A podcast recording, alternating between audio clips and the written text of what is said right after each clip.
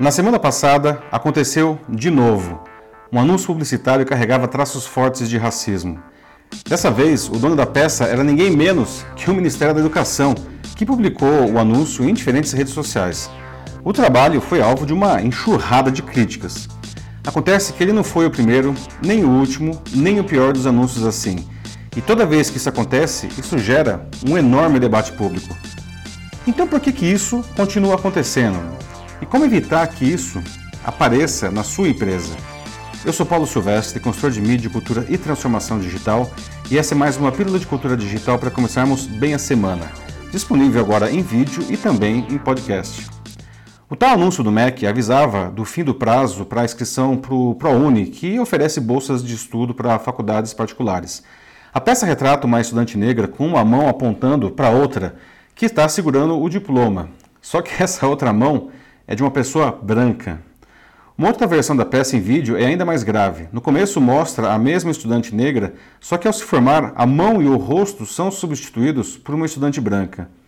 Bom, o pessoal criticou pra caramba os anúncios, né? E com razão. Né?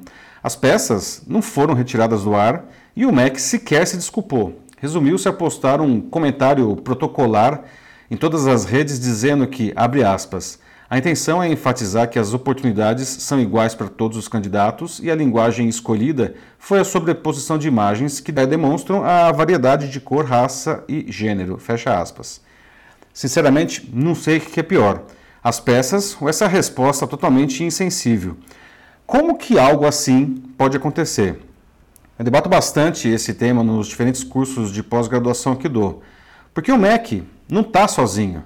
Há vários outros exemplos de racismo na publicidade. Um clássico é o vídeo da Dove de 2017. A peça trazia uma sequência de umas 10 mulheres que iam aparecendo no lugar da anterior, depois que cada uma tirava a camiseta e aí que estava usando e aí aparecia outra. Né? Onde estava o problema nesse caso?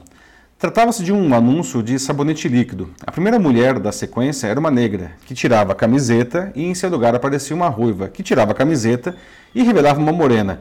E depois uma latina, que nos Estados Unidos é diferente de branca, não. E depois uma asiática e assim sucessivamente por diferentes etnias.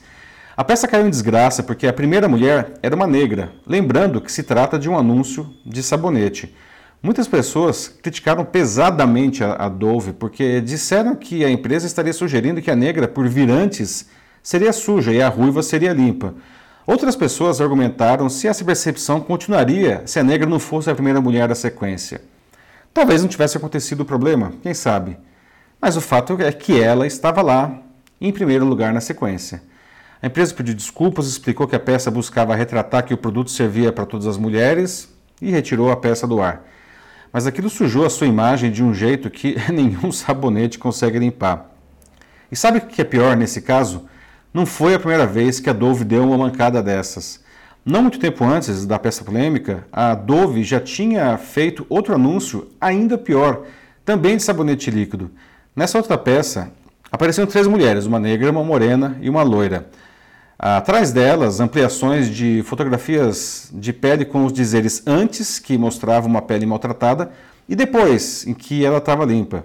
E adivinha só, a pele maltratada estava atrás da negra, e a pele, a pele limpa estava atrás da loira. Como que uma empresa que investe milhões de dólares e cria campanhas incríveis e inspiradoras, exaltando a beleza de todas as mulheres, pode dar mancadas desse tipo? Não? Existem muitos e muitos outros casos em que o racismo insiste em dar as caras na publicidade, como a peça da Caixa, que retratou o Machado de Assis como um homem branco. Só que o maior escritor brasileiro era negro, como todo mundo sabe. A empresa teve que refazer a peça, pedindo desculpas. E isso acontece no mundo todo, como no anúncio da empresa de roupa sueca H&M no ano passado, com um menino branco usando uma blusa com os dizeres especialista em sobrevivência, ao lado de um negro com uma blusa dizendo o macaco mais legal da selva. E isso acontece desde sempre, né? como no anúncio do sabonete Fairy do início do século XX, eh, em que uma criança branca pergunta a uma negra na caruda por que a mãe dela não a lavava com o produto. É mole? Então por que não se discutia nada disso antes? Porque as pessoas que se sentiam ofendidas por essas peças não tinham voz. Não acho que uma propaganda ou uma piada que ofenda a sua raça, sua religião, sua orientação sexual seja engraçada para você. Só que essas pessoas não tinham onde protestar. Agora, com as redes sociais, elas têm. Então, todos precisam estar atentos a isso e têm que respeitar. No ano passado, um aluno de um desses meus cursos, ele disse que falta nas empresas um departamento de vai dar merda. Sim, porque não precisa ser nenhum gênio para ver que essas peças trarão problemas para as empresas. Não? É óbvio. Então por que, que continua acontecendo? Porque a coisa não é tão simples assim. Muito provavelmente as pessoas que criaram as peças é, em agências premiadas internacionalmente e as que aprovavam essa, aprovaram essas peças nas empresas e nas instituições fazem parte de um grupo social que o guru da administração Tom Peters chama de homens brancos de meia idade usando calças de poliéster. Ele explica que a maioria das gerências das empresas são compostas exatamente por essas pessoas, ou seja, não existe diversidade nenhuma na gestão das empresas. Ele explica até que se você tem 10 gerentes que pensam igual, na verdade você só precisaria de um. Essas pessoas criam peças com essas porque não porque são imbecis ou porque são ignorantes. A maioria provavelmente fez faculdades caras e tem grande experiência. Acontece que nós só vemos aquilo a que fomos expostos. Esses homens brancos de meia idade e calça de poliéster provavelmente cresceram e talvez ainda vivam dentro de sociedades com traços racistas, machistas, homofóbicos e outros preconceitos mais.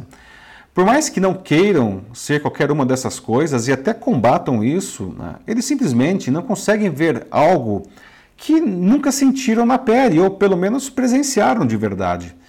A loucura é tão grande que criam peças que acreditam ser inclusivas, enquanto as pessoas que supostamente estariam sendo incluídas veem nelas racismo, machismo e tudo mais. Né? E de certa forma, não é culpa deles mesmo. A culpa é de uma estrutura empresarial que não promove a diversidade e a inclusão em todas as equipes.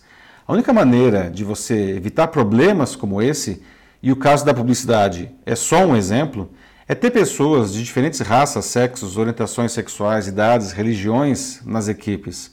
Porque elas poderão ver com seus olhos, com a sua experiência de vida, o que os outros simplesmente não conseguem ver. E caramba, qualquer que seja o nosso produto, o nosso serviço, o nosso público, ele é diversificado e cada vez mais diversificado. Até mesmo porque hoje as pessoas podem assumir o que elas são, né? e isso é ótimo. Então, se você quiser atender bem o seu público, conseguir mais clientes, crescer o seu negócio, ah, você precisa promover a diversidade e a inclusão na sua equipe. Temos que nos colocar nos sapatos dos outros. E sabe o que mais? Ao fazermos isso, todo mundo ganha, porque a sociedade fica melhor, mais justa e mais igualitária. Esse é o único caminho sustentável para um mundo melhor. É isso aí, meus amigos. Então, que tal levarmos reflexões e debates como esse para sua empresa ou para sua instituição? Vamos conversar sobre isso ou outros temas ligados à mídia, cultura e transformação digital. Esse é um jeito incrível de motivar e melhorar as mais diferentes equipes. Só mandar para mim aqui uma mensagem na rede mesmo. Eu sou Paulo Silvestre, consultor de mídia, cultura e transformação digital. Um fraternal abraço. Tchau.